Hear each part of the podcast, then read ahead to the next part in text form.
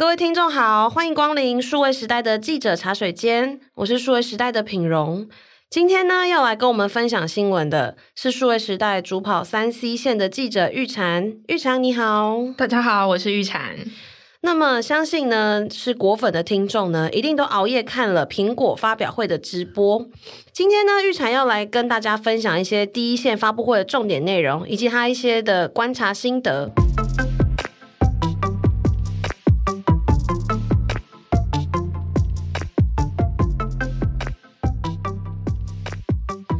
我们这集的录制时间是苹果发布会的隔天早晨。那事实上呢，大概一个小时前，我们还开了早上的例会，所以玉婵其实大概睡了应该不到五个小时。我应该只睡两个小时，也只是两个小时。而且玉婵桌上有一个加了浓缩的路易莎咖啡。咖啡请问玉蝉现在精神状况还好吗？非常的萎靡，就是对。如果现在大家看得到的话，应该都知道我现在很狼狈。大家看不到，但是应该听得出来。等一下可能我口齿不清，大家就是多多海涵。有玉婵录音前也有一直说，他今天可能声音比较沙哑，希望大家可以多多包涵。对，而且现在头脑也在昏沉的状态，因为我们就是晚上听完发布会大概三点的时候嘛，然后我们在写稿，然后整理资料什么的，弄一弄，其实大概六点才睡觉。对。诶，那在写稿完之后会去看一下，说，诶，其他家是不是也跟着发？就大家一起没有睡觉，大家都发非常快，大家都是我整晚都没有睡觉，这就是三 C 记者的宿命，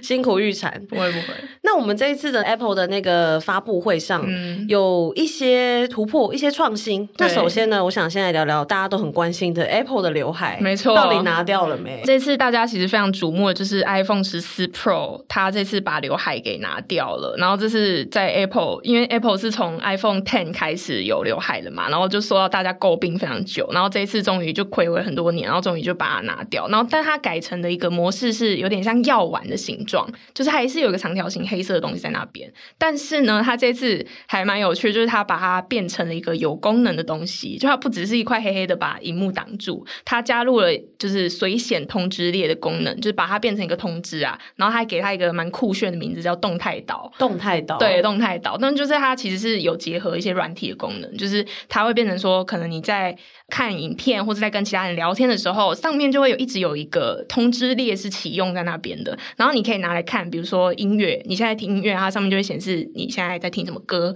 然后它的时间什么之类的，然后不然就是你如果在用计时器，嗯、然后它就会显示啊你现在还剩几秒钟，或是你如果在用地图，然后它就显示你现在还剩可能要多少里程，然后你要往哪边方向走之类的，就它变一个小小通知列，然后上上面有一些小工具让你看，然后你如果长按它的话，你就可以跟那些功能互动。然后就可以控制这些东西，就它等于是呃变成一个。有功能的，然后但是又有刘海，又有其他的动态显示功能的一个区块，而且它变成说，它未来你第三方 App 的开发者，你也可以加入一些功能，比如说，它有人就说，那那可能可以提供体育赛事比分，嗯，就我可能在看篮球赛，然后我想跟人家聊天讨论，然后上面就同时显示说啊，现在几比几，然后或是你如果在就可能可以加入一些大众运输的动态，就是你可能在聊天，然后你可以及时看到说啊，现在还剩几分钟车要进站了之类的，就它变成一个新的板块，然后你可以去。加入一些功能去使用，这样子。就像玉婵刚刚前面也有分享，就是说，比如说你有时候在看 NBA 比赛，但你要回讯息，你有可能跳出去，但是它上面还是会显示说，哎，现在几比几，你就不会可能错过一些关键时刻之类的。对对对。那这次在苹果发布会中，他有没有特别讲说，他们到底为什么还是决定不把刘海给拿掉？这个东西就是大家已经讨论非常久，就是 为什么你拿不掉？就是因为安卓它对手安卓里面其实有很多做法，嗯，就大家也是有 Face ID，但是有些人是可能用打孔的方式，那有些人可能是用荧幕下的。镜头的方式，但是苹果它有一个非常重要的，就是不能给它拿掉刘海原因，就是因为它 Face ID 的那个模组，它零件太多了，它里面刘海里面其实藏有八个零组件，哦，很多零件，对，非常多。那它可能包含红外线相机，然后还有什么什么近距离感测器什么的，各种各样。嗯、那变成说，你如果要把这个刘海拿掉的话，你要把这所有八个零件都要把它缩小化。那这个先不谈它到底成本有多高，再来就是你到底要往哪里塞。对，有些人说你往边框塞嘛，但他现在边框也变小了，就是你你没有地方可以再放这些东西，所以这件事情是非常不好去实现的。然后再来就是说那个荧幕下这个部分，因为荧幕下这个技术其实还没有很成熟，就是其实现在。安卓有推出荧幕下镜头的，他们的可能画质就就镜头藏在荧幕的下面。对，然后它上面其实还你还可以看到它那个画素那个点，嗯、就是它点可能会比较大这样。那那这个技术其实有了，但是它并不纯熟，就是你可能会变成你内镜头的画质就很低，拍照就是要靠那个演算法去把它加强之类的。那这件事情其实苹果的他们一贯的风格就是这些东西没有做好，它就不推。嗯，所以这个荧幕下可能目前暂时对他们来说也不是一个选择。嗯嗯，那其其实补充一个冷知识，其实苹果的 Face ID 真的是很强大。如果大家各位听众有接触过 VTuber 的话，他们其实很多在捕捉脸部的动作，他们其实都是用。iPhone 的手机，因为没有一个相机可以做到跟 Face ID 那么精准的地步。没错，对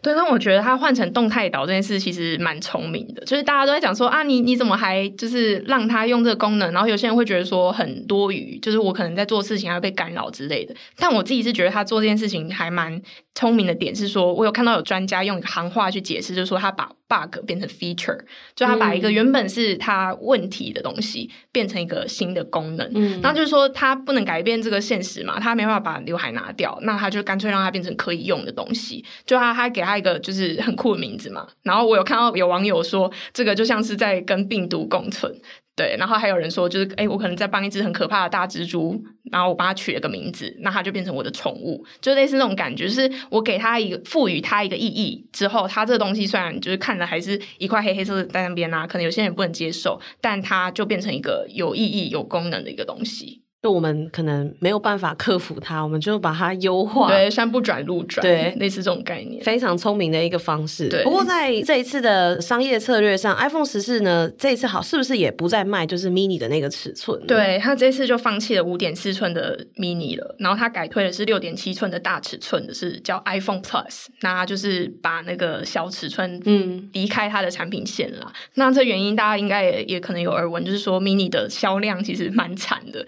就在十二跟十三的 mini 都卖的比 S 一还要差，就这是一个蛮惨，因为 S 一是低配版嘛，然后你你这个旗舰机，然后你卖的比它差，那其实就是这个趋势，其实就是说大家高阶手机还是爱大荧幕啊，就是我既然都花这么多钱去买了，那我可能看影片啊，或是在使用它的时候，我会想要它更大、更方便，然后我看影片的体验更好，所以这个小手机就已经不再是一个潮流了，就开始推出 iPhone 的产品线。这个其实也是蛮多人在讨论，就是说手机跟平板的界限到底在哪里？哦、因为其实你的尺寸是越做越大，对。但以我个人来说，因为呃女像我女生，我手可能没这么大，嗯、其实拿呃一般的，比如说 iPhone，其实对我来讲，其实有点吃力，因为按键都按不到，而且就是没办法单手用。对对对。如果在做捷运，你单一只手抓环，你没办法用手机。对对，对，这是一些比较困扰的地方。对啊。那这次呢，苹果的发布会上面呢，除了就是硬体的尺寸啊，就是跟以前销售的方。方式不一样之外呢，在软体方面，它还有没有一些新功能啊？然后更新，然后让大家觉得哇。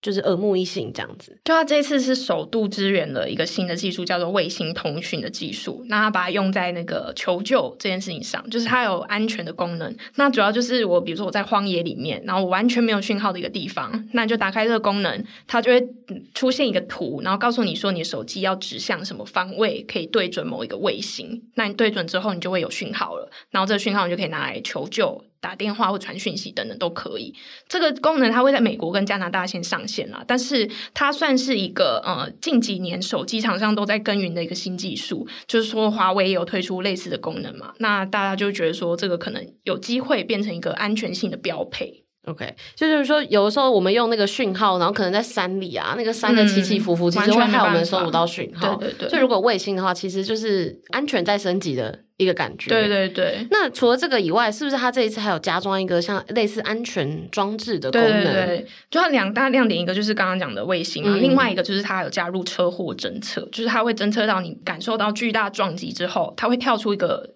讯息，然后问你说：“哎，你要不要报警？”那你如果没有点、没有反应，它就会自动拨打就是紧急求助电话。就是它这一次蛮主打的，就安全性的更新。这个东西其实当然有，相信应该会有人会提出质疑，说我今天如果是摔到地板上，对，或者我只是可能撞到某个东西，它会不会就自动报警？对，我也在想这件事，就是它的撞击的定义是什么？那我比如说我跌倒呢，它算不算一个撞击？但我猜我在猜，它应该是有呃，它有。就是收集了蛮多车祸相关的数据，然后再去导入到这个手机里面。我在猜，就是以苹果来讲，它一定是这个技术成熟了，它才会推出来，所以可以拭目以待，看它到底准不准。对对，其实苹果在这种安全或者是紧急救难的部分，都有做了蛮多的一些，不管是软硬体上的规划。对，没错。这一次的发表会，另外一个重点是不是在手表方面有做一些进一步的更新？对，像 Apple Watch 一直都是安全性蛮重要的一环嘛。嗯、然后它它包括它这一次发布也是先放一支影片，然后就是。就是各国的人，然后他们可能发生了各种意外，利用 Apple Watch 去求救，得到就是帮助的一些影片集合，这样子就变成它一个很重要的一个 feature 啊。嗯、那它这次蛮特别，是它本来只有两个产品线嘛，一个是一般的 Apple Watch，然后另外一个是 SE，就是比较简单低配的版本。那它这次又出了一个是顶规的版本，叫 Ultra，那就是其实就是把所有厉害的技术都放进去啊。那它就是为什么为什么说它厉害呢？因为它是针对各种极限环境去设计的，就包含。很低温到负二十度的极地，然后到五十五度高温的可能沙漠里面，你都可以用。然后它可能也防水、防沙，然后它甚至还可以震动，然后自己把水排出来，嗯、就是有这些很很厉害的功能。然后它也可以进行深达四十公尺的水肺潜水，这个也是蛮突破性的。炫炮对，就是你可以上山下海，它就那个影片都是到各地去拍，然后就是潜到水里啊，在沙地上等等。然后它还有个我觉得蛮酷的功能可以提一下，就是说它可以在那个手表上面设定营帐跟车辆的图标，就是说我在一片荒野之中，我没有地标可以参考，那我要怎么走回我的营地？它就是你，你先设定在那个地图上面，然后你，你可能在，就你可以在你手表上面看到那个图标，你就可以往那边去走。它也是一个蛮安全性的功能。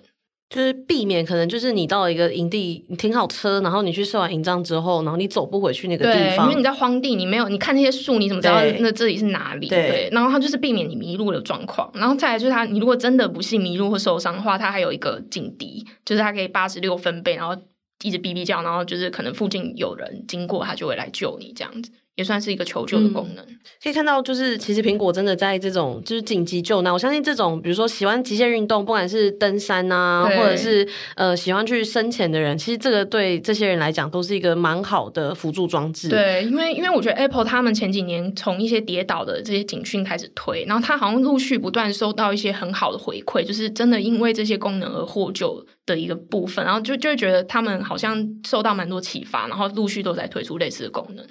那除了这一部分，就是回到我们就是比如说日常生活大家爱用物，就是 AirPods。嗯，它这一次 AirPods 就是回违了，我记得是三四年左右推出了新的一代。对，那这个 AirPods 现在还有有这次有推出什么厉害的新功能？对啊，这次其实是睽违了三年，在推新一代的 AirPods Pro，然后它的 AirPods Pro Two 嘛，然后但是我自己觉得它虽然差了这么多年，但是功能没有差到太多。那它这次主要就是两个地方的升级，第一个是降噪的效果，它提升了一倍，然后再就是它在通透模式也可以自动去把噪音滤除，就是说我通透模式听到外界声音，但是可能背景有一些工地的噪音什么的，那些它帮你滤掉，让它变小声之类的。然后再第二个升级就是空间音讯。空间音讯也是他们很主打在 Pro 的技术嘛，然后它这次是可以就是。做一个克制化，就是他说他可以搭配 iPhone 的一个叫原声感测的相机，然后它可以根据你的头型跟你的耳型去侦测它，然后去打造出适合你的空间音讯的环境。就他意思是说，可能每个人的头型、什么耳型长得不一样，位置不一样，可能就会影响到你听声音的感受。然后想要就是最适合你的，所以他就推出了这个技术。但我其实不知道它的差异就是会有多大了，就是那个耳朵的距离可能影响多大。然后再来就是还有一个蛮有趣的点是，他这次还新增了一些防丢失的功能，嗯、就它的充电盒可以就是发出哔哔哔的声音，嗯、然后让你在 在找它的时候就可以快速找到。然后还有它在那个盒子上面加了孔，就是可以挂绳子。就是想说，到底多少人就是有这个需求，就是非常容易弄丢。其实我自己有第二代的 AirPods，可是我在用的时候，它那个东西就是它会在手机上面显示，就是说侦测到您的 AirPods 不在您身边，但有的时候它其实在我身边，所以我有点 搞不太清楚说它这个防丢失的功能的启动到底是呃这个机制到底是怎么启动的？诶，那它它那个是侦测你的耳机还是盒子啊？它好像是侦测盒子，但是我记得它可能是用蓝牙的方式，可能做一些定位这样子。嗯、所以我自己是觉得，嗯，还蛮期待第三代 这个功能，应该对我来说应该会更实用。你说 BB 叫会很实用吗？BB 叫我就想说，那如果不是在家里面，是在外面，那个你也找不到啊。就是我觉得这个蛮这蛮小鸡肋的功能，呃，有一点点。对、啊，不过这个这次有另外一个我很期待的功能，就是他有说他会加强那个说话的，就你在跟人家通话的音讯功能嘛。嗯、因为玉强应该也有经验，是我们在采访的时候，有时候是电访，对，我们就戴着耳机，可是对方常常会说：“哈、嗯，你说什么？哦、对对对，我听不到。”对，他那个通话品质好像相对没有这么好。哦，对。那所以，如果这一次推出这个新的这个功能，我自己会蛮好奇。但是它这个定价好像还是不便宜，就七千五左右。那还是有一点小贵。但毕竟它是 Pro 啦，就感觉那音质什么效果应该有差。好，对啊。那么我们再呃，我再期待一下它推出，我到时候再去试用店来试用看看。这样、啊、好。那这一次这些三项产品啊，就是玉产这样听下来，有哪一项产品就让你觉得很心动，然后想要买回家吗？我自己是对那个随显荧幕非常很好奇。就是哦，动态导，动态导，对，因为就是它是一个很酷的一个新功能，然后又觉得哦，那难得 iPhone 有这么大更新，因为大家也知道，可能近几年的发表会就是对，就是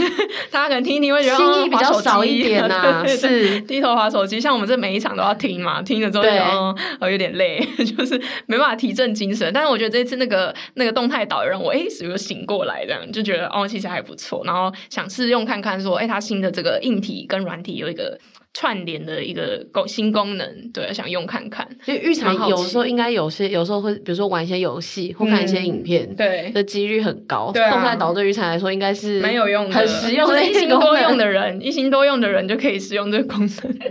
好，对，那我自己，我觉得我自己还是就像刚刚讲，我最想买的应该还是 AirPods, 嘛。对，就算它功能这么少嘛，嗯，新功能。对，因为我真的很 care，就是对方就是在访问的时候，哦、然后对方一直跟我说，我听不到你的声音，嗯，因为这个有时候会让就是脾气跟口气会变得不好。对，